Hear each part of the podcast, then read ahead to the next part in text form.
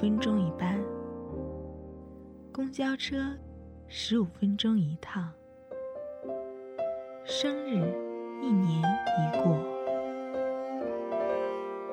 我原以为一辈子只能碰见你一次，却在那个小小的车站，原来你也在这里。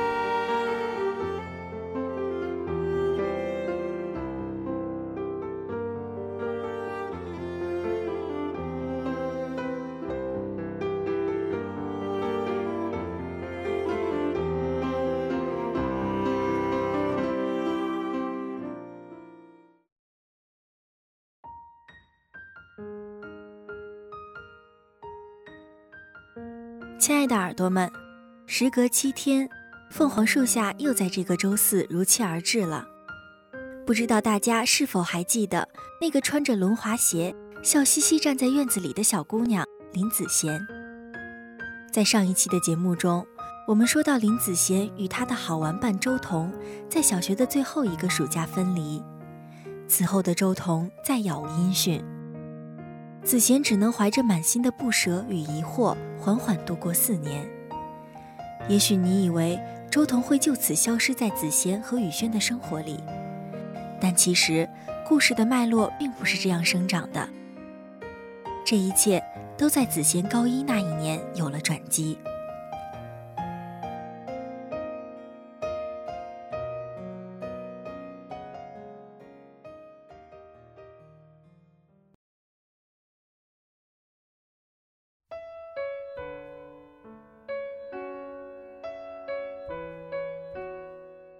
十一的那个假期，子贤拖着大包小包的东西回到家，刚进家门就累得瘫软在沙发上，躺在那里默默地看着妈妈把自己带回来的乱七八糟的东西倒出来，絮絮叨叨地念叨着：“哎呀，你看看你这东西装的乱七八糟的。”妈，我着急回来嘛，就随便装了一下，啊，累死我了。嗯，知道了。冰箱里有半个冰镇的西瓜，去吃吧。好。少女一个鲤鱼打挺起身来，向冰箱冲去，好像和刚才换了一个人似的，打开冰箱门，拿出西瓜和勺，大口大口的吃了起来。啊，好爽！馋猫。哎，子贤啊，你还记得小时候你们一起玩的那个周彤吗？怎么了？我们学校有个老师是他家一个远房亲戚。今天听那个老师说，周彤家当年去省城的路上出了车祸。什么？说是好像他家的车和一辆大货车迎面撞上了。他爸妈为了护他，把他抱得死死的，两个人当场就被撞死了。他也受了挺重的伤，住院了好长时间，万幸还是活下来了。子贤想什么呢？啊？什么？车祸？车祸吗？是啊，这孩子命可真苦，从小就这么懂事，可惜这命真是。现在呢？他现在在哪？这些年他怎么过的？爸妈去世之后，就是他舅舅在管他。听他的亲戚讲，这孩子从医院清醒之后，就跟疯了一样。把病房里能砸的东西都砸了，不肯相信爸妈都不在了。后来恢复了一段时间，就被家里人接走了。据说现在变得认不出了，不学习、抽烟、打架，到处惹事儿，他家里人还挺头疼的。那他现在在哪上学？在哪儿上学啊？我想想，哦，对，就是你那个学校的初中部。初中，对，他就当年花了大钱把他办进你们那个省重点的初中，结果这孩子车祸之后性情大变，中考完也没考上高中，他舅又找关系让他又读了一年初三，对，就是跟你小叔家的子杰在一个年级。哦，这样啊。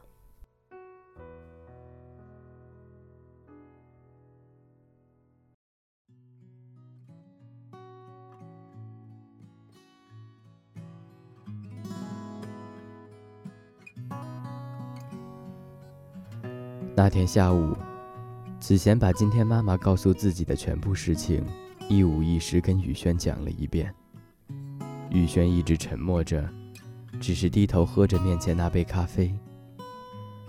两个人就这样一言不发的对坐了很久。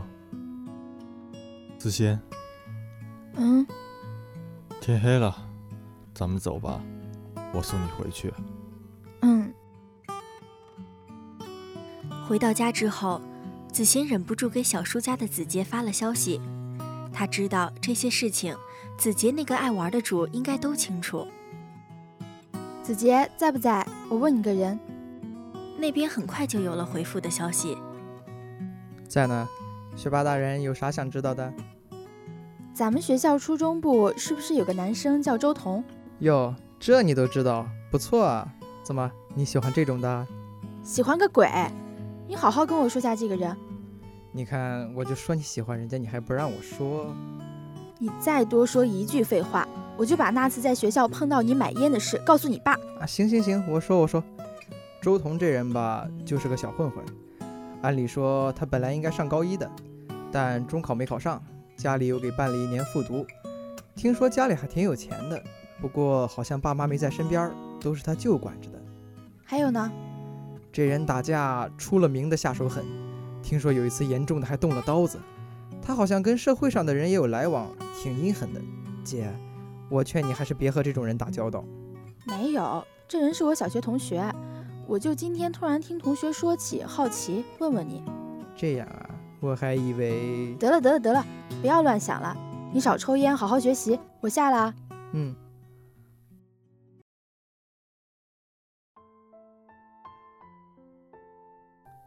放假回去以后，子贤总会有意无意的想到周彤。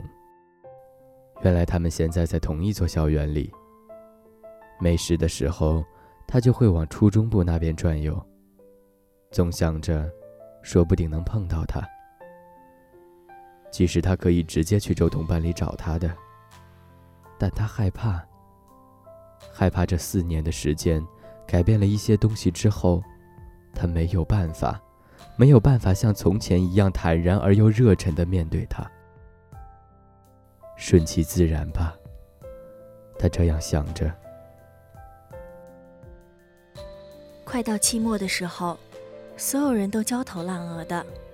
在这所为成绩至上的学校里，每个人都拼了命的往前赶。何况对于子贤他们这些高一的仙茬来说，这是高中的第一仗，必须打得漂亮。这天，子贤急匆匆的从宿舍出来，准备去教室复习的时候，他突然见到了一个似曾相识的身影。是他没错了。那个背影，子贤永远都忘不掉。和小时候一样，那么清清冷冷的站在那儿。只是那背影更加挺拔颀长，更厚实，也更沧桑。几缕烟似乎从他面前飘过来。子贤站在那里，没法移动脚步，没法移开视线。甚至没法张嘴，去叫出他的名字。他仿佛感觉到了有人在背后看着自己，突然转过来，皱着眉头，眯着眼，手里夹着个烟头，一脸的戾气。当看清了那个站在不远处的人的时候，他的眼神颤了颤，换了神色。他突然的笑了，子贤也跟着笑了。他笑得和小时候一模一样，就那么静静的看着子贤，眯着眼睛，暖暖的笑着。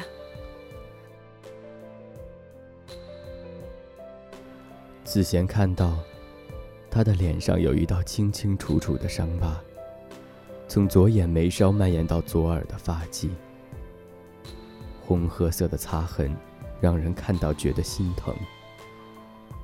子贤多想上去摸摸那道伤疤，问问他疼不疼，可他动弹不得。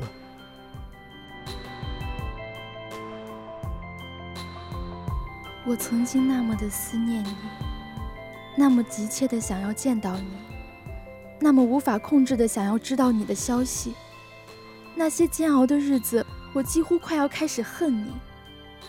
那永远都打不通的电话，那怎么都等不来的你，现在终于站在我面前了。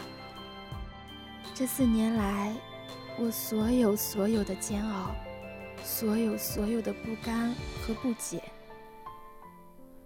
全部都让它随风去吧。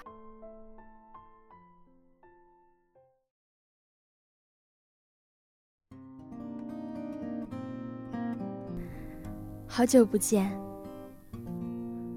子贤觉得再这样看下去，自己都要生根了。他掏出手机，冲他挥挥手。周彤笑着走过来，打给他。嗯。哎，子欣，怎么了？我刚下课。雨轩，是我，周彤。混蛋！对不起。这些年过得好吗？一点都不好。什么时候回来？随时都能，但也可能永远都不能。但是我觉得能。这个暑假吧，我回去找你们。等你。再也不要放我们鸽子了。成。怎么样？没有我这些年过得好吗？一点都不好。我很想你们。为什么不回来？为什么什么都不说？你想知道什么？我现在一件一件告诉你。那个下午，子贤没有去上自习，他跟周彤去了操场，坐在树荫的台阶上。子贤听周彤讲了这四年来所有的事情，从那场车祸到醒来后的崩溃，打过的架、受过的伤，每一件在子贤听起来都那么可怕的事情，周彤都说的那样平静。他的眼睛深深地望向远方，那眼神就像一潭湖水，不起波澜，风平浪静。你知道吗？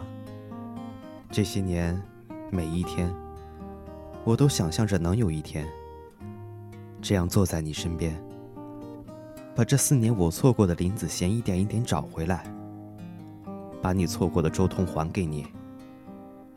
可惜，这心愿一拖就是这么久。现在，也不算晚。很多年后，林子贤还依然记得。那天的阳光很好，周彤身上的白色校服在树荫缝隙洒落的阳光照射下泛起光晕。少年眯着眼睛，偏着头看着自己，眉梢的伤疤都变得柔软。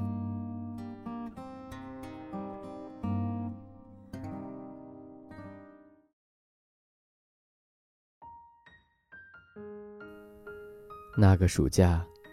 周彤回到了平城，三个人一起把平城从南到北逛了个遍。一些时日的相处之后，子贤明显的感觉到，周彤整个人发生了很大的变化。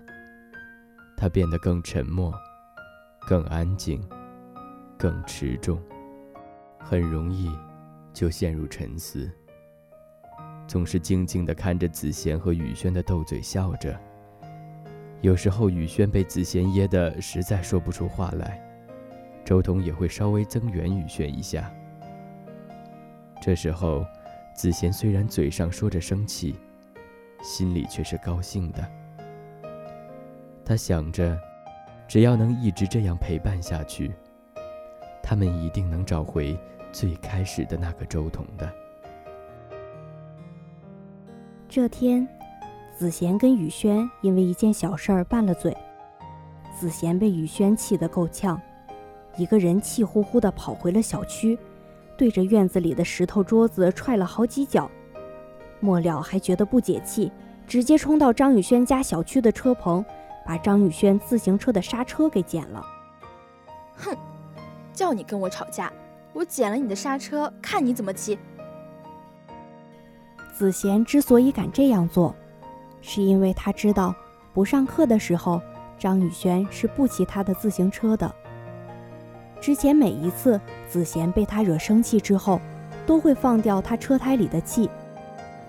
一开始，张宇轩还很愤怒于子贤的这种做法，后来被放的次数多了，也就默许了这种泄愤方式。毕竟自己在嘴上占了优势，就由他去吧。第二天，子贤和周彤约好去看电影。气头上的他。故意没有叫雨轩，也没有跟周彤说两个人的小别扭，只是叫周彤在楼下等自己。我到你家楼下了，下来吧。好，马上。雨轩不跟我们一起吗？他刚才骑着车急匆匆出去了。啊？什么时候？他刚走你就出来了，好像是去给他妈送什么东西吧。咱们要等他吗？周彤，我我昨天跟他吵架，把他刹车给剪了。你在这等着，我去追他。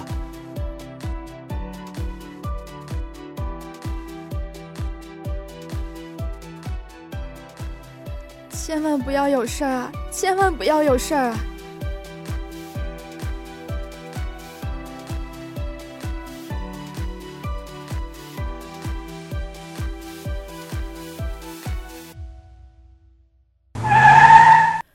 轩，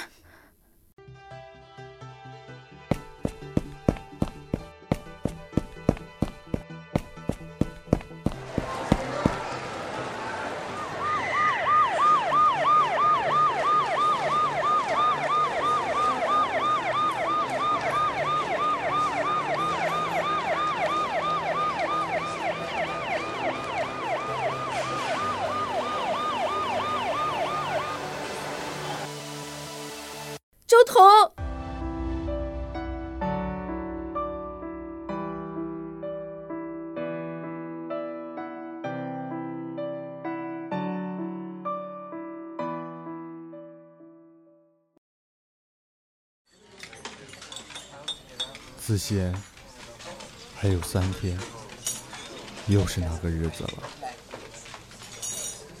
咱们该回平城去看他了。嗯。他如果还在的话，应该已经结婚了吧？嗯。我这一辈子都忘不了那个画面。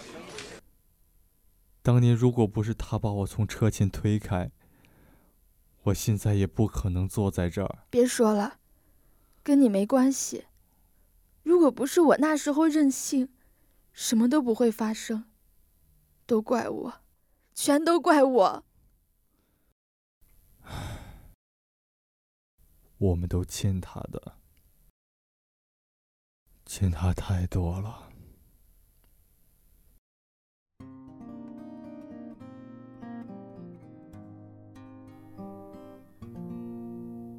十一岁那年，我随父母离开平城，离开你们。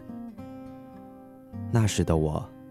原以为分离已经是我遇到的最大的考验了，可原来生死才是最不可挽回的悲歌。我九死一生，从鬼门关走了一遭。